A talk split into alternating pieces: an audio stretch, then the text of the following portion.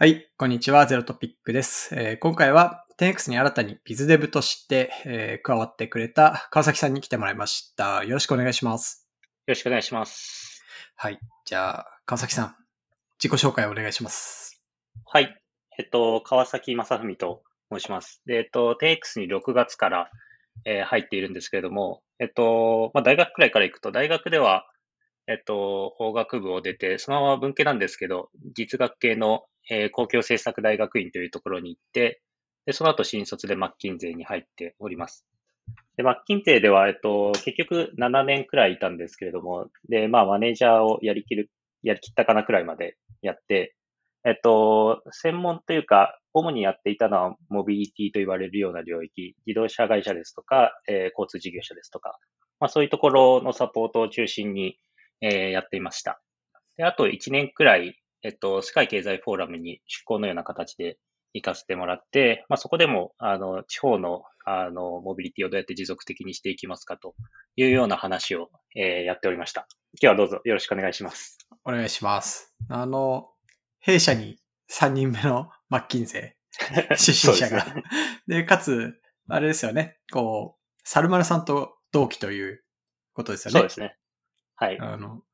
こ、CEO レビューをやってもらった。そうですね。はいこのポッドキャストに同期がやたらと出てると思うんですけれども。優志郎加藤もそうですか？そうですね。あと、はアップサイダーの宮城さんもそうですね。ああ、そっか。すごいね。え、同期全体で何人いたんですか？20ちょいです。22、3とかですかね。え、そのうち5人ですか？5人、私で5人目ですね。このポッドキャスト登場。やばいな。すごい、でも、す、すごいヴィンテージですね。本当に、その年というか、あの、マッキンゼーに、その年に入った方は、ほとんどみんなスタートアップというか、そうですね。ああの、マッキンゼーとしてそれが嬉しいことかは別としてそうなってますね。そうですね。いやー、面白い。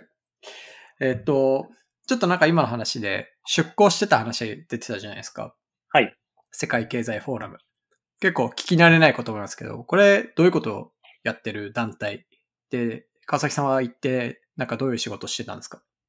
これはですね、えっと、世界経済フォーラムと、えっと、経済産業省が、まあ、ジョイントベンチャーのような形で、あの、日本で作っていた第四次産業革命センターっていう組織にいたんですけれども、うん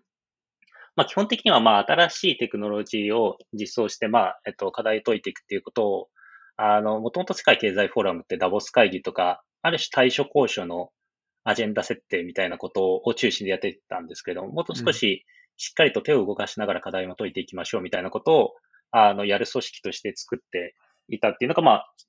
作っていたとか、まあ今もあるんですけども、そういう組織ですね。で、えっと、私はそこのモビリティチームのリードというような形で、そもそもどんな課題を、あの、解きましょうかっていうところの設計から、あの、ん。実際にそこで、あの、まあ地方がやはりモビリティって、とか、まあ公共交通とかってかなり、あの、持続性として厳しい状況にあるので、そこら辺をどうやって、あの、変えていきましょうかっていう話を、いろんな地方自治体とか行って話しながら、あの、まあ、提言をまとめていく、または直接、あの、支援していくというようなことをやっていました。なるほど。それは割と国内向けのアジェンダとして、国内のモビリティで切り取ってやってる感じなんですか？両方ですね。あの、まず、フィールドとしては国内の、うんあの、課題をしっかりと解いて、そこがあくまで、あの、フィールドではあるんですけども、一方で世界経済フォーラムとして、しっかりとグローバルに発信していく。日本の、まあ、それこそ、例えば国土交通省さんと一緒に、えー世界に対してその課題を、えー日本でこういう課題がありますよ、こういうソリューションがありますみたいなことを発信していくみたいなところもそうですし、あの、まあ、ダボスまではいかないですけども、そういう、あの、グローバルな、えー場で、あの、それこそ課題提起していくみたいなところも重要な、まあ、なんていうんですかね、日本の課題の対外発信っていうところもかなり重要な役割ではありましたね。なるほど。その、なんだろう、ワーキンググループというか、川崎さんはマッキンゼに席を置きながら出向で行ってるんですよね。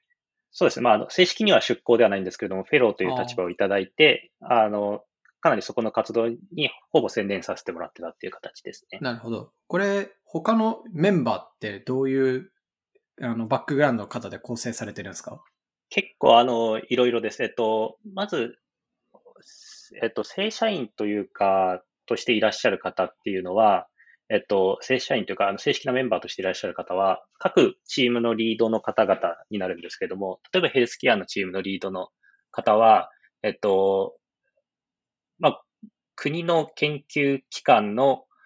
方だったり、または大学に所属して、もともとは所属していらっしゃる方だったりっ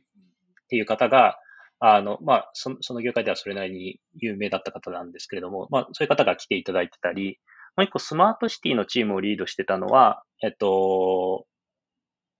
もともと、えっと、一つの、えっと、自治体でそういうスマートシティとか、スタートアップ支援とかの取り組みを、あの、実際に運営されていた方っていうのが、あの、来ていたりっていうことで、まあ、どちらかというと私よりも一回りくらい年が上で、しっかりとその業界でのエキスパートとしての知見を積んでいらっしゃる方々がリードとしていて、で、下には、あの、同じように各社から出向しているような人が来ているっていうような感じでしたね。うん、その各社から出向している人たちも結構バラバラというか、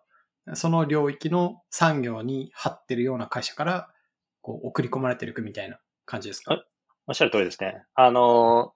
まあ、えっと、世界経済フォーラムのパートナーとして、あの、登録されている企業、まあ、あの、ホームページ見れば名前載ってるんですけれども、なので、うんうん、モビリティで言うと、まあ、トヨタグループの、えー、方々ですとかが例えばですし、えっと、スマートシティで言うと NEC さんですとか、えー、とか、えっと、日立さんですとか、セールスフォースさんですとか、まあそういうところが来てたりっていうところで、まあそれぞれのところに興味がある、あの、企業が集まってやってるような感じですね。なるほど。あともう一個こう、キーワードでモビリティって出てたんですけど、モビリティはなんか、どういうとこからこう、関心というか、ここをスペシャリティにしてこうみたいなきっかけがあったんですか？あの、なんかすごい具体的にあったというわけではないと言えばないんですけど、うん、どちらかというと単純にやっぱりやってて一番ワクワクするなみたいなところが、うん、あの、大きかったかなと思います。なんかちっちゃい頃からあの乗り物好きだったみたいな単純な男の子的なあの、ところもありまして、まあ、そんな中で実際に、あの、マッキンゼーに入って、いろんなプロジェクト、いろんな業界、いろんな、あの、ファンクションでやっていく中で、同じことやってても単純にやっぱりそこの領域が自分が一番ワクワクして没頭できるな、みたいなところがあったので、うん、まあ割と自然とこう絞っていったみたいな感じですかね。なんかその、いろんなチャレンジやって、その上で出会えるみたいなのって、結構まあ、普通にあることじゃないなって僕最近思ってて、うんうんうん、なんかそれ幸せですよね。テーマが見つかるというか。あの、本当に、まあ、コンサルティングのいいとこだなとは思いますね。全部を経験、あの、いろいろ本当に経験するっていうこともできますし、加えてちゃんと自分でやりたい領域を絞るっていうことが、あまりこう会社からアサインされるみたいな形ではなくて結構少なくとも長期的な意味ではできるので、まあ、そういう意味ではかなり恵まれた環境だなと思いますね。なるほど。はい。じゃあ、ここからもうちょっと 10X 寄りの話に寄せていこうかなと思うんですけど、じゃあ、マッキンゼからなんで 10X を、えー、選んだんですか？そうですね。えっと、何点かあるんですけれども、一まあ、えっと、三つくらいでいくと、一つは、えっと、まず自分のやりたい領域によりこう、なんていうんですかね、フルに時間を使いたかったみたいな話が一つあるかなと思ってます。やっぱり、あの、コンサルティングで、あの、モビリティ中心でやってはいたんですけれども、まあ、自分の中でのこう濃淡みたいなところは、あの、あったかなと思っていて、それをもっと、あの、100%やりたいことに使うみたいなところは一つある,、あるかなと思います。で、二つ目は、あの、まあ、これ別に、一点目もそうなんですけど、別に、あの、まあ、金税で別に全然ないわけではなくて、全然満足というか、あの、とても楽しんではいたんですけど、あの、当時から、まあ、金税を選んだ当時から、知的エキサイトメントを感じられるみたいなことをとても重視していて、何かそこがよりあの強められるとこってないかなみたいな視点で、まあ、もうちょっといろいろ見てみようかなと思っている中で、えっと、まあ、2週間くらいトライアルのような形で働かせていただいて、結構ここは本当に、なんていうんですかね、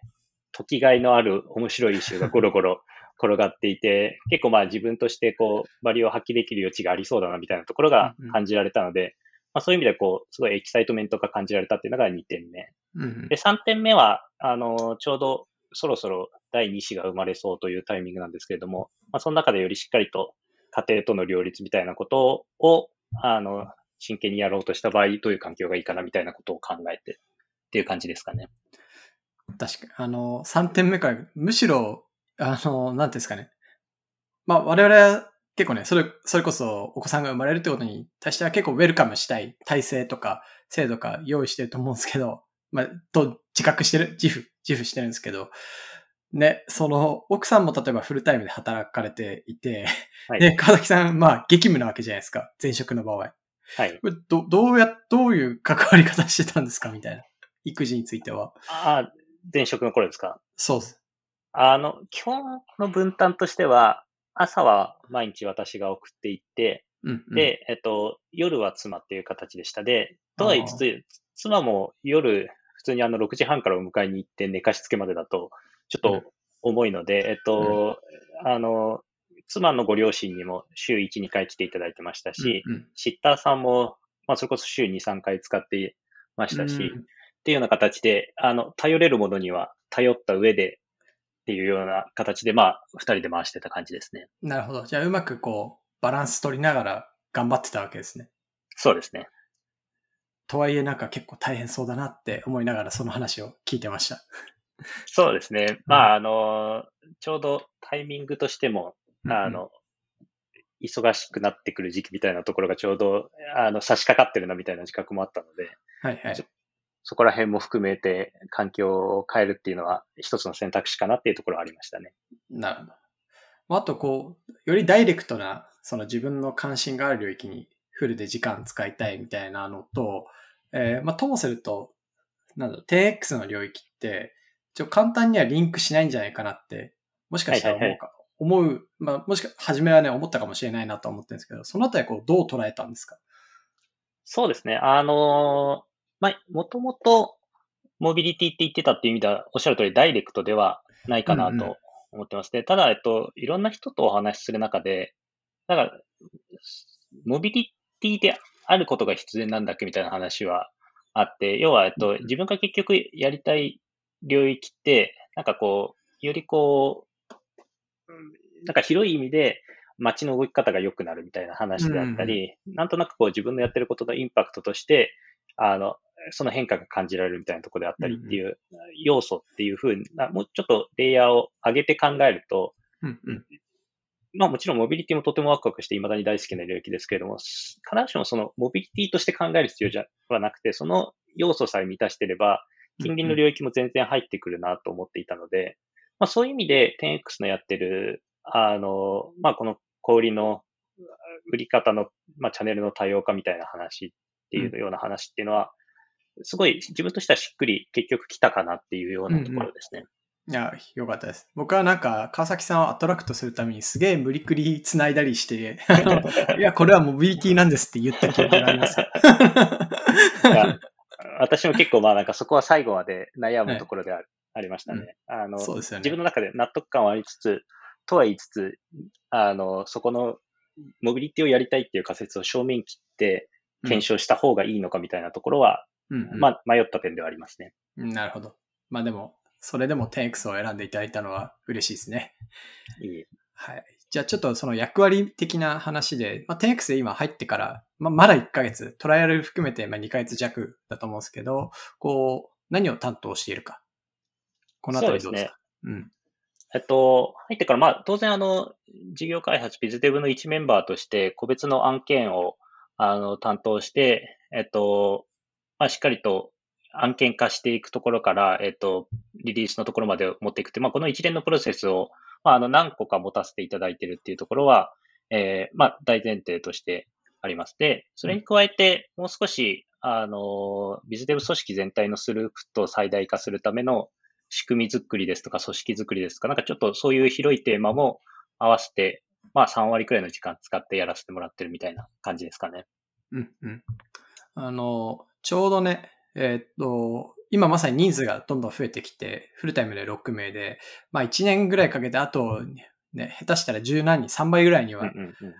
増やしたいねっていう話をしてるところなので、まさにその川崎さんみたいな、割とチームをしっかりマネージしてきた経験がある人に、えー、入ってもらうっていうのは僕ら的にもすごい心強いし、まあ、ビズデブの組織っていう意味でのスループットっていうのが上げるっていうところに結構関わってもらえるのは、このタイミングだとすごく助かるなっていうふうに思ってますね。いえ、私にとってもすごい、まあ、ある種、エキサイティングなチャレンジで、個別の案件やるのも楽しいですし、本当に組織を作っていくみたいなところをやれるっていうのも楽しいので、うんうん本当にいい機会いただいたなと思ってます。でもなんか、最近多分ちょっとずつ案件が動き始めてると思うんですけど、なんか案件って動くまではこう、種植えて、水やって、今日芽出たかなって見て、なんか、いや、ちょっとしか出てね、みたいな。なんか、そういう日々じゃないですか。そうですね。なんですけど、出たと思ったらもう木になるじゃん、みたいな。はい。出た後の速度やばいじゃないですか。はい。で、ピークの話と、で、組織はどっちかというともっと地道というか、種をやる土を良くするために、えーその中のリンとカリウムとかなんかその濃度を測って、あの、その土の状態、土壌の状態を良くしていくみたいなはい。話なんで、まあ、結構テーマの長さとかが全然違うと思うんですけど、その辺こうどうやりくりしてとかあります？そうですね。あのーまあ、ああんまり、あある種なんかやりくりに苦労してるというか、そこのタイムフレームが違うことに関して何かすごい難しさを感じるわけではないかなというのが率直な感じですね。あのー、長期的な話であれ別に何か、もちろんその、一時で解決できるわけではないので、うん。あの、目の前でここが優先ですよねっていう課題を、まずとりあえず解いて、一歩進めて、あの、いろんな人がそれに沿って動けるような形にして、またそれがちょっと動いてみて、あの、フィードバックを入れて、また動いていくみたいな意味では、なんていうんですかね、ある種短期的な、もちろん to do の積み重ねみたいなところはあるので、まあ、大きく、これがやんなきゃいけないよねっていう issue のこの優先順位みたいな話と、それを to do に落とした時の積み重ねで回していくみたいな意味では、こう、もちろん解いてる issue の大きさとか time frame とかは違うんですけど、それだからものすごいなんか難しいかっていうと、まあ、あの、いろんなチャレンジがあるところの難しさはありますけれども、うんうんあのバラバラだから難しいわけではないかなとは思います。うんうんなるほど。で、それは、僕はむしろ結構そのジャグリングむずいなって思うタイプ。なんか、あの、シングルスレッドなんで。えーなんか、私どちらかというと、ある種秋っぽいので、いろんなこう、ところに。あの、張って頭を使う方が、うんうん。うん割とこう、常に集中しやすいかなっていうのはあいや、りますね。いいっすね。自分ができないことをできる人を採用するっていうのが採用の鉄則なんで、それは、あの、素晴らしい採用ができた。いやいや はいじゃあちょっと今の業務の中での、こう、川崎さん的どういうチャレンジがあるかとか、その辺をお聞きしたいです。そうですね。えっと、ここちょっと、この前、たまたまリッチャさんとも話していて、あの人事の、あのーまあ、だから両面あるかなっていう話をしていて、ある種、なんていうんですかね、正常な進化みたいなところを遂げれるところと、まあ、本当に新しいチャレンジみたいなところあるかなと思っていて、で、で前者から行くと、なんかこう、顧客に対する提案をしっかりと、あの、作っていきますみたいな部分とか、うん。またはグロースフェーズに入った、あの、パートナーさんの施策をしっかりと体系立てて、えっ、と、もう一度考え直して優先順位つけていきましょうっていう話ですとか、うん。まあ、だからこういう話は、まあ当然、あの、アンラーンしなきゃいけない部分とか、うん。あの、ちょっと新しい視点で、ああ、なるほどな、みたいなフィードバックいただいたりっていう機会はあるんですけれども、うんうん。ある程度こう、既存の自分の強みの延長線上でオンボードしやすい部分かなと。うんうんいうふうに思っているので、まあなんかこう、コンサルティングから割とすんなり入れる要素の部分もあるなというふうに思ってるっていうのが一面ですね。うんうんで、一方で、あの、新しいチャレンジみたいなところでは、二つくらいあるかなと思ってまして、で、一つはこう、やっぱり本当にその、プロジェクトのすごい美にいった部分までしっかりと作り切るみたいなところですね。本当にこの、あの、売上計上するときに、この、あの、クーポンを使った場合って、これどう、この場合ってどうやって処理するんだっけみたいな、なんか本当に細かい話がやっぱりいっぱい実際に入っていくと出てくるので、はい。なんか、そういう話を本当に細部まで、あの、神経行き届かせて作り切るっていうところは、うん。あある種、まあ一つ少なくとも自分としてプルーフしなきゃいけないところかなというふうに思ってますというのが一つと、うんうんもう一つはなんかこう、なんていうんですかね、目の前の案件を進めるとか、こう、見えている課題を解いていくみたいな話はもちろん大前提でやりつつ、一方でこう、たまにこう、それこそ山田さんとか山本さんとかとお話してて、あ、まだまだなんかこう、そっちに集中しすぎてしまってるなと感じる時がああって、もっとこう、やっぱりこう、それこそ名前の 10X じゃないですけど、非連続なことをしっかりやって大きな事業を作っていくっていうことを考えた場合に、何しなきゃいけないんだっけみたいなところに、こう、少ししっかりと目線を上げていくみたいなところは、もう一つチャレンジとして取り組みたいなと思ってるところではありますね。うん。うん。ありがとうございます。まあ確かにこの最後のやつは結構難しいなと思ってて、スタートアップって言うて enabler というか、 executor だと思うんですよね。はいっていう意味だと、その、リソースの95%ぐらいはエグゼキューションに振って叱るべきというか、そうですね。で、うん。まあ他方で探索とか、その、その後のストラテジックみたいな部分は、まあある程度、えっ、と、誰かちゃんと考えなきゃいけないとは思うんですけど、なんか、その、中長期とか、より非連続なものを考えるときに、僕3つ必要なものあるなと思ってて、まあ1個は今の現場の超生々しいナレッジ。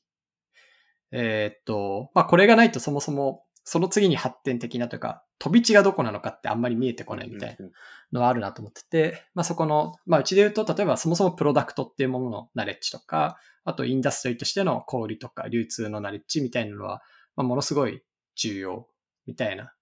えーっと、のがあるかなと思って、二つ目が刺激 あの、はい。まあ、まあすげえわかりやすいんですけど、なんか僕とか今ファイナンス動いてるじゃないですか。はい。まあ調達をやったりすると、まあものすごい、なんだろう、こう、ボトムアップで考えてるわけではない人たち、投資家とか、すごいトップダウンでめちゃくちゃマクロだけ見ていろいろ考えてる人たちっていうのは、なんか、えーっと、結構シンプルなんだけど、答えるのが難しい問いとかをポンポン投げてくるんですよね。なんかそれにかついて考えるうちに、あ、今のボトムアップだと到達しない場所ってあるな、みたいな。で、そこに舵切んないとな、みたいなのは結構刺激がありきで、で、最後が機械かなっていう。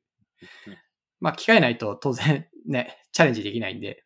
まあなんか3あそうですつ揃った時に初めていい、こう、まあ機械というか、はい。あの、ね、タイミングかなと思うんで、えーっと、まあ一個ずつ、こう、渡していければいいなっていう、そういう感じです。うん。はい。まずしっかり足元では生々しい部分をキャッチアップしつつかなとは思います。そうですね。うん。よし。あとは、もう一個か、あの、個人的なテーマ的なもの？はい。ここも、まあちょっと自然にいただいたアジェンダ。でもこれ結構カバーしてますね。そうですね。結構、ここは先ほどのモビリティというか、まあそれをもう少し抽象化したものと紐づいてると自分としてはワクワクするかなっていうところで、割とフィットあるかなと思ってる部分ですね。あありがとうございます。じゃあちょっとこう組織周り的な話で、10X のバリューみたいなものが3つあると思うんですけど、これ会社の中入ってみて、あ、これ発揮されてるなって感じることってありますか？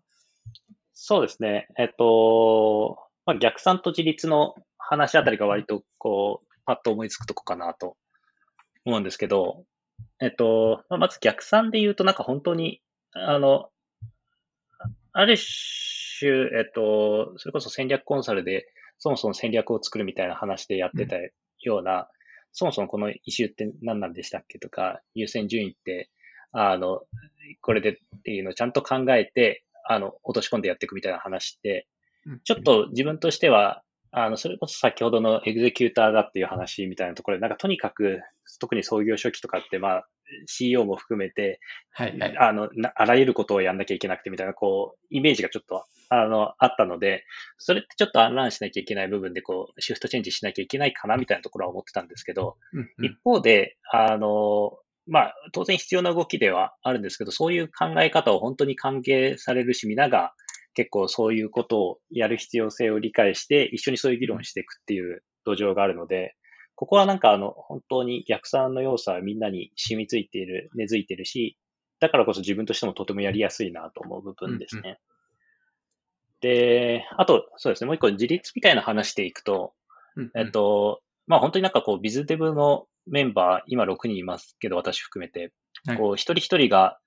なんていうんですかね、すごい、ほあの、いろんなイニシアチブを自分から立てて、あの、どんどん解いてってくれるっていうのは、これはすごいなというふうに思っていて、うんなんか、それこそトライアルやったのが、あトライアルをちょっと前に2週間ほどやって、1ヶ月くらい空いて入ってきたっていう感じですけど、トライアルの時に、ここら辺が、あの、ちょっともうちょっとやった方がいいとこかもしれないですね、みたいなところを、最後、勝手ながら言わせてもらって、まあ自分でも入ったらそこやりたいなと思って、はいはい。あの、思ってき、入ろ、入ってきたら、なんか、結構もう進んでるじゃん、みたいな。あれ、なんかこんだけ、進んでると、まあ別になんかそんなに介入しなくても、まあいっかみたいな感じの部分も一部あったりして、なんかそういう感じでこう、しっかりとこれが課題ですよねっていうところが共通認識さえ作れれば、なんか、ものすごいこう、自分が動くっていうよりもそれぞれの人がしっかりと、それぞれで、あの、自分のプロジェクトで目の前もちろん忙しいんですけど、そこから一歩踏み込んで組織化していくみたいなところを動いてくれるので、なんかこれは本当に、あの、自立の文化だなっていうのは強く感じますね。うんうん、いや確かに。まあ、それで言うと、僕らこう2週間のトライアル終わった後に、まあ、川崎さんが僕ら向けに提案を作ってくれたんですよね。で、その提案の中に、えっと、まあ、1個は普通にこう事業の事業上の提案で、で、もう一個はこう組織上の提案でみたいな。えっ、と、期待してなかったんだけど、そのアウトプットがそういうものが出てきて、で、結構びっくりしたのは、すごい網羅性が高くって、まあ、要は issue analysis 的な状態になっていて、優先度的なのもついていて、パンって出てきて、え、これなんか内部の人が作ったものと、じゃんみたいな 感じで、こう、違和感ゼロだったっていうのと、それが自発的に出てきたみたいなのが結構サプライズだったんですよね。だから、まあ僕らから見ても、川崎さんすげえな、みたいな。で、川崎さんと一度一緒にプロジェクトやったことある田村さんはニヤニヤしてるみたいな 感じでしたね。いえ、まあなんか、それも別に、あの、私一人で当然作ったわけじゃなくて、うん、あの、いろんな人と議論しながらですし、それこそ山田さんと田村さんと一緒にやりながら、あの、そもそもこういう提案自体を作っていくことが重要だよね、みたいなのも議論の中で出てきたみたいなところなので、うん、全然こう、私一人がっていう話ではないんですが、うんうん、お役に立てたのなら何よりです。いやいや。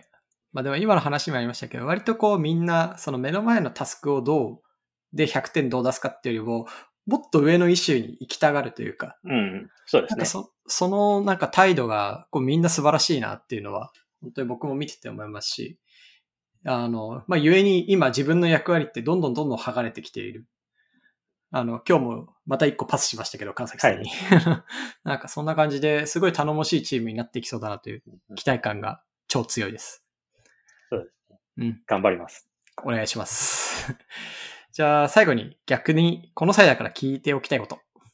そうですね。はい、なんかこれぼんやり考えて 何個かあるんですけど、はい。えっと、どれにしようかな。えっと、一個はこう、なんかこう、ちょっとまあじゃあつ、つながってるような話で二つ聞ければと思うんですけど、はい。一、つはすごいこう、ある種こう、スタートアップの CEO という立場を山本さんがやられてる中で、すごいこう、大前自弱としてるなという。待って待って待って、大前自弱の意味を教えてください。なんかこう、どんと構えてなんか焦ってる感じがしない。ああ、なるほど。なんか、私がなんか同じような立場だったら、もっとあの、たとえ今一瞬こう、ワーク量として緩いとしても、いろんなこう、こんなこともリスクとしてあり得るんじゃないかみたいなので、いろいろ心配になって、なんかもっとこう、例えばチームを殺してでも働かせてしまうとか、なんか そういう動きになってもおかしくないなと思うんですけど、うんうん、なんかやっぱり家庭も大事だしバランスさせますみたいな、なんかそういう方向にあの落ち着いて振り切れる、なんかそこはどうやってこう、納得、納得させてるわけでもないのかもしれないですけど、うん、どうやってそれを作り上げてるんだろうっていうのが、うんうんうん、まず一つですね。ああ、一個は、まず、すごいナチュラルですね。その、作ってこうっていうよりは、なんか自分にとって結構理想みたいなのが、なんか、一個論点ぶつけられた時も理想がパンと出てくるんですよね。なんかそれは、あの、まあ、ナチュラルにこうしたいっていう方向に向かっていて、それがその大前自弱と見られているっていうことなんだろうなと思ってます。じゃあ、その背景、ナチュラルにそうなってる背景は何かっていうと、なんかまあ、その、僕らも、そのステーラーの事業に至るまでに多分4、5個プロダクトとか事業やって潰したりみたいなのはやってきてて、で、その中で思ってるのは本当に効果が出ることって1、2個のめちゃくちゃ重要なキラーイシュだけで、で、キラーイシュって、えー、っと、ものすごい強度で殴らないと解けないっていう、あの、のはすごい分かったんですよね。なんか100個とか施策やって聞いたの1個だけじゃんみたいな経験とかがあって、だったらもう初めからキラーイシュは何かっていうのをめちゃくちゃ、その、ちゃんとリサーチして、それに全体のリソースをバコンと当てるっていう戦い方にした方が効率いいじゃんみたいな原体験があって、なんか今っぽい、その働き方とか、あの、に、が構成されてる気がしますっていうのと、もう一個は市場市場選定超重要だし、そのウィンドウというか、いつエントリーするかってすごい重要だなっていうのも、まあ過去4年やっててめちゃくちゃ感じるんですけど、えー、っと、今僕らがいるマーケットって、えー、っと、なんか広くて長いだと思ってて、ウィンドウは結構広く空いてると思うんですよ。あの、別に他社が今でも、えー、来年でも参入しても、まあ一定伸びると思うんですけど、そもそも市場自体の成長があと30年かかると思ってるんで、うんうん、成長し続ける市場だと思ってるんで、まあそういう意味では長く戦えることが一番シェアを取っていくとか、勝つとか、あと本当にお客様にいいものを提供するっていう意味では重要だなみたいな感じがしてて、まあその意味でも焦らない感じになってるんじゃないかなっていう気がします。なるほど。うん。ありがとうございます。それと紐づいて、なんか、もう一個は多少緩い質問なんですけど、はいはい。なんかその、長くやる上で、こう、一方でこうなんか、すごいこう、私生活含めてストイックにこう、生活されてるじゃないですか。食、食もこう、あの、すごいこだわって、朝早く起きてみたいな。なんかこう、たまには、こう、めっちゃお酒飲んで、はめ外して、うん、あの、ベストじゃないコンディションになって一日寝込んじゃうみたいなことを やりたくなんないのかなっていうのは。あー、なんだ、なんないな。全然なんないな。全然、なんかね、その、無理して朝起きてるわけでも、無理して鶏胸肉食べてるわけでもないんですよ。うんうん、これも結構もうナチュラルにというか、え、なんかその方が体調いいしなとか、あの、朝早く起きると、なんだろう、雑音が本当にないんですよね。はいはいはい。めちゃくちゃ気持ちよくて、仕事するにも、なんか文章を書くにも、まあトレーニングするにも、何するにしてもこう、世界に自分は一人感があるんですよ。で、それがめちゃくちゃ好きで。うん、はいはいはい。まあ僕にとってはこう、ストレスがない方向に今、こう、寄せた結果がそういう、なるほど。生活になってて、その、無理してウェイなわけじゃないですよ。なるほど。はい。わかりました。勉強になります。まあなんか、それは普通じゃないっていうのも、なんとなく最近気づいたんですけど。まあ、そうですよね。すごいこう、ストイックにストイックにやってるように、表面的に聞くと 思われるだろうなとは。ね、うんうん。でも、とはいえ、こう、やっぱコロナとかもあって、まあみんなと、その、普通に話す機会全然ないじゃないですか。そうですね。だからそれは早く解消したいなと思って、まあ昔だったらね、そのランチ行って、なんかもう少し雑談ができるとか、あの、すごい良かったんですけど、まあ今会社的にもリスクがあるから、みんなでランチ行くのはやめてねみたいな状態にしてて、それは結構ね、個人的に会社に行く回数も多い中、すげえ寂しいなと思ってるんで、うんうんうんまあ、できれば早くランチぐらいはみんなと一緒に食べれる状態になりたいなって 思ってますね。うん、そうですよね。ねそういうのはやりたいですよね、うん。ね。まあ、もう少しの辛抱かなっていう気がするんで、ぜひ、あの、川崎さんも入社のウェルカムランチをやりましょう。そうですね。ぜひぜひお願いします。うん、はい。じゃあ、今回の収録はそんなところですかね。はい。はい。じゃあ、川崎さんに来ていただきました。ありがとうございました。ありがとうございました。